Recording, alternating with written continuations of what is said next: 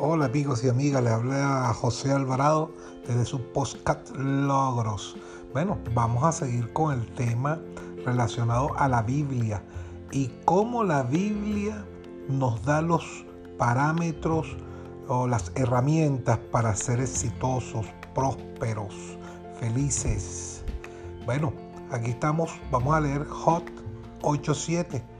Aunque tu principio haya sido insignificante, con todo, tu final aumentará sobremanera. Eclesiastés 7:8 dice, vale más terminar algo que empezarlo, vale más la paciencia que el orgullo. ¿Cuántas veces comenzamos algo y no lo terminamos? Y celebramos y hacemos tremenda fiesta cuando iniciamos y no lo terminamos. ¿Cuántas obras por ahí, elefantes blancos, le dicen aquí en Venezuela, existen obras, edificaciones que se celebró la colocación de la primera piedra y nunca se terminaron. Bueno, reconocer las creencias limitantes es importante cada vez que vayamos a iniciar algo. ¿Qué te impide arrancar? Reconoce las creencias que te lo impiden. Esas creencias son producto del medio vivimos, de la sociedad, de la cultura. Bueno, son muchos los elementos que nos han generado durante mucho tiempo creencias que nos limitan en la vida. Hay que reconocerlas, trabajarlas y transformarlas en creencias positivas. Segundo, vencer los miedos. Está claro que el valor no es la ausencia del miedo. El valor es simplemente hacer las cosas así tengamos miedo. Y es importante que lo hagamos. Luego trazar los objetivos a corto, mediano y largo plazo, de lo cual vamos a hacer una tarea que les voy a dejar. Ser constante ante los obstáculos. A veces reconocemos nuestro, nuestras limitaciones nuestras creencias limitantes, vencemos los miedos, trazamos los objetivos, estamos claros en lo que queremos, se nos presenta un obstáculo y se acabó todo. No, los obstáculos siempre van a ser parte de nuestra vida. La vida nada es lineal. En la vida siempre van a haber altos y bajos. Es como los monitores que están en las salas de terapia intensiva de los hospitales, que indican cuando una persona está viva porque está moviéndose hacia arriba y hacia abajo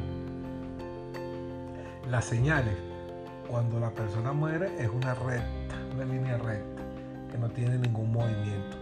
La vida es así, es movimiento, altos y bajos. Y bueno, ser disciplinado. La disciplina tarde o temprano vence la inteligencia lo que tengas debe ser constante y disciplinado. Si tienes una tienda, no la puedes abrir hoy a las 8 de la mañana, mañana a las 10, pasa mañana a las 11. Hay que ser disciplinado.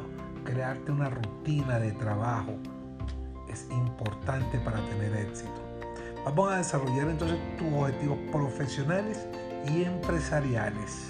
Vamos, búscate lápiz y papel. Vas a trazar tres líneas ¿verdad? Donde vas a tener objetivos a corto plazo, objetivos a mediano plazo y objetivos a largo plazo. Decide qué quieres tener en el marco del tiempo que tú has decidido. Esto te da foco, es la diana que te indica dónde tirar. ¿Ok? Si tu objetivo a largo plazo está para dentro de 10 años, bueno, evalúa a 10 años, qué tienes que hacer en el mediano plazo, en el corto plazo. Yo recomiendo siempre empezar por el, largo plazo. Ponte bien creativo, sueña en grande, sin salir de la realidad. ¿Ok? Fíjate tú, es importante que estés claro en lo que deseas, pero con los pies en el piso. No seas tan pragmático, pero tampoco seas tan soñador. ¿Ok?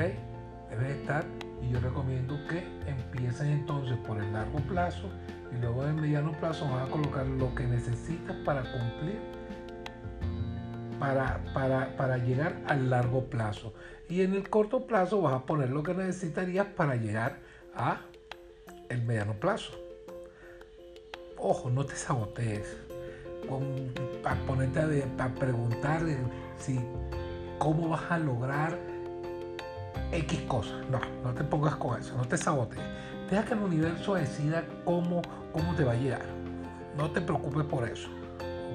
Tú simplemente preocúpate por soñar y trazar los objetivos.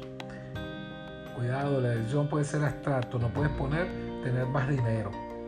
Porque a lo mejor para mí tener más dinero es tener un millón de dólares. A lo mejor para ti tener más dinero es 100 mil dólares o mil dólares. O ser más feliz. ¿Verdad? ¿Qué es ser más feliz? La felicidad para cada quien es un, tiene parámetros diferentes. Eso no se lo podemos dejar así como que al azar, al destino. No. Tenemos que ser claros. Luego realizado estos objetivos, vas, escúchame bien, vas a preguntarte con cada uno de los objetivos, ¿qué te impide lograrlo? ¿Qué te impide lograrlo? De estos, estos ejercicios van a salir justamente tus creencias. Es importante que seas sincero. Normalmente confundimos nuestras creencias con la verdad. Esas son las batallas internas que tenemos que dar. Así que volvemos ahora, ya después de planteado este ejercicio que lo vas a realizar y que me vas a escribir, ¿verdad? Por tu programa logros arroba gmail.com que has hecho, son esos objetivos para después en próximos programas trabajarlo, ¿verdad? E ir avanzando. Pero ahora volvemos a los textos religiosos y cómo los textos religiosos nos dicen qué debemos hacer para mejorar nuestra finanzas, para ser prósperos. Fíjate tú, el Corán te dice qué hacer para ser próspero en las finanzas, como lo dice la Biblia, como dice la Torah también. Y aquí extraje algunos, algunos pasajes, como este. No es Dios quien ha sido injusto con ellos, sino que ellos lo han sido consigo mismo. Algunas personas tienen tendencia a culpar a los demás de todas las cosas que les salen mal. Tenemos que hacernos responsables nosotros mismos de nuestros éxitos y de nuestros fracasos. Algunos llegan a la osadía de echarle la culpa a Dios. Si Dios quiere, si Dios, Dios no quiso que yo hiciera tal cosa, mentira. Dios no quiere nada. Dios lo que quiere es que seas próspero, que seas abundante. Así que si fracasa, eres tú quien fracasa. No es Dios, no es nadie, no es el que está a tu lado. Eres tú. Seguimos con la Corá. Creyentes, no lucréis con la usura, con el fin de multiplicar y temed a Dios para que tengáis éxito. Continuó con otra. Los que lucren con la usura se levantarán de sus tumbas el día del juicio, como se levantan aquel a quien Satanás ha poseído, dejándolo trastornado.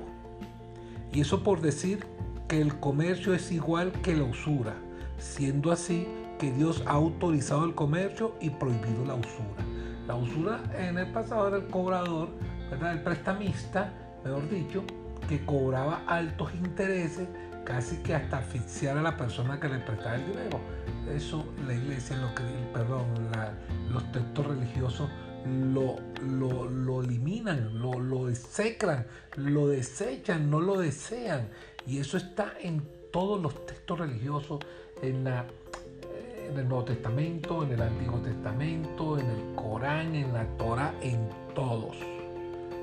Entonces, amigo comerciante, si eres un comerciante, si eres un empresario, si eres un emprendedor, debes ganar lo justo, lo justo.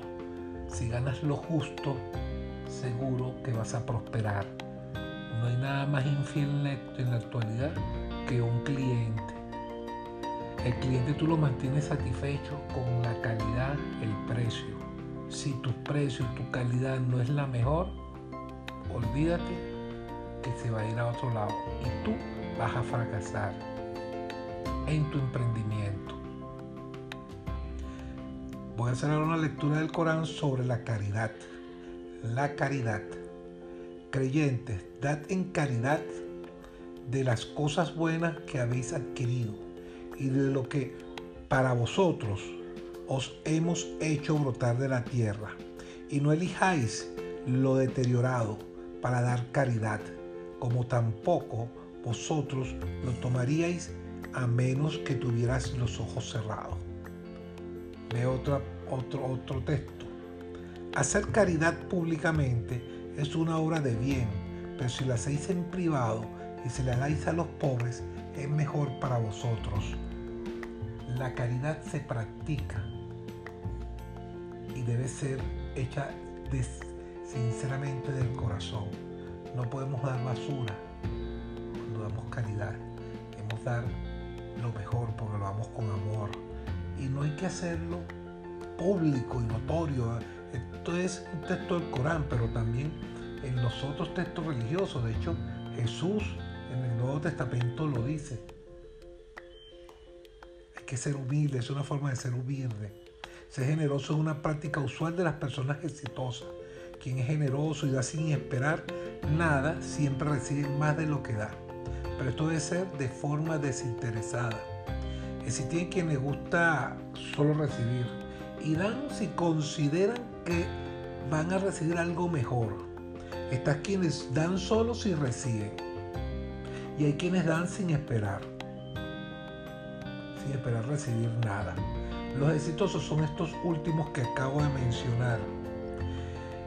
Que van dejando una estela de amigos y de ayudas pendientes en lo personal a mí siempre, en los cargos que me tocó desempeñar, me ha gustado ayudar, colaborar y gracias a eso inicié mi primer negocio.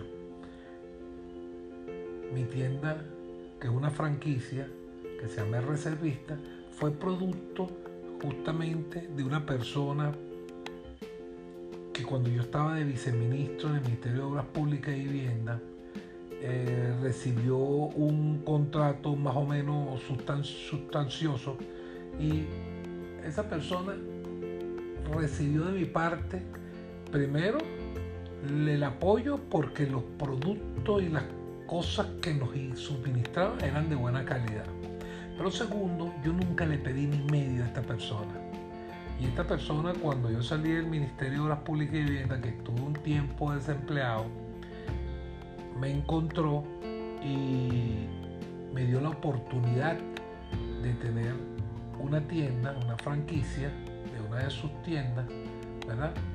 Con la cual me ha ido muy bien y fue producto de eso, de que cuando yo estuve trabajando con él fui totalmente desinteresado. Y bueno, ahí está. Fue mi primer negocio con el cual inicié el trabajo en tiendas de venta de, en este caso son uniformes. Y mira, fue excelente, ha sido excelente. Y, todo es producto de ese desapego, ese desinterés por, por ayudar a la gente que lo conseguí. Y sigo ya, tengo como cuatro años ya con esa tienda. Para finalizar, Dos consejos de la Biblia que te harán millonario. Proverbios 13:7. Hay quienes no tienen nada y presumen de rico. Hay quienes todo lo tienen y aparentan ser pobres. Quienes gastan todo su dinero para aparentar, nunca tendrán nada. Si te vas a comprar una cartera y tienes 200 dólares, no gastes 190 dólares en la cartera y métele 10, no. Gasta en una cartera de 10 dólares y ten 190 para poder invertir. Y ojo con aquellos que tienen y aparentan ser pobres. Porque eso es un pecado, eso también es malo. Hay que ser caritativo, hay que ser espléndido con el dinero, dar felicidad a nuestros seres queridos. ¿Cuántas familias, cuántas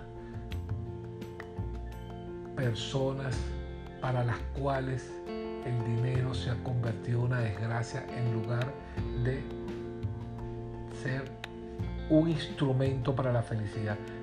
Son las personas que justamente tienen el dinero como un dios. Y el otro consejo que da la Biblia está en Proverbios 13:11. Riqueza hecha deprisa se va. El poco a poco allega, crece. Este no lo voy a explicar mucho porque fíjate tú, Proverbios 13:11 en la Biblia Nueva Versión Internacional dice y lo explica. El dinero mal habido pronto se acaba. Quien ahorra poco a poco se enriquece. Y por último cierro con Proverbios, con Proverbios 14:23, el cual dice, el trabajo trae ganancia, pero el solo hablar lleva a la pobreza. hay que actuar a Dios rezando y con el mazo dando. Si estás pensando que, que simplemente en hablar, hablar y no produce, no haces nada, mira, no vas a lograr ser millonario, ser próspero, ser exitoso. Les agradezco que me hayan escuchado el día de hoy. Espero sus comentarios. No se lo olviden, tu programa es logros.gmail.com. Por ahí esperaré algunos de sus comentarios. Gracias.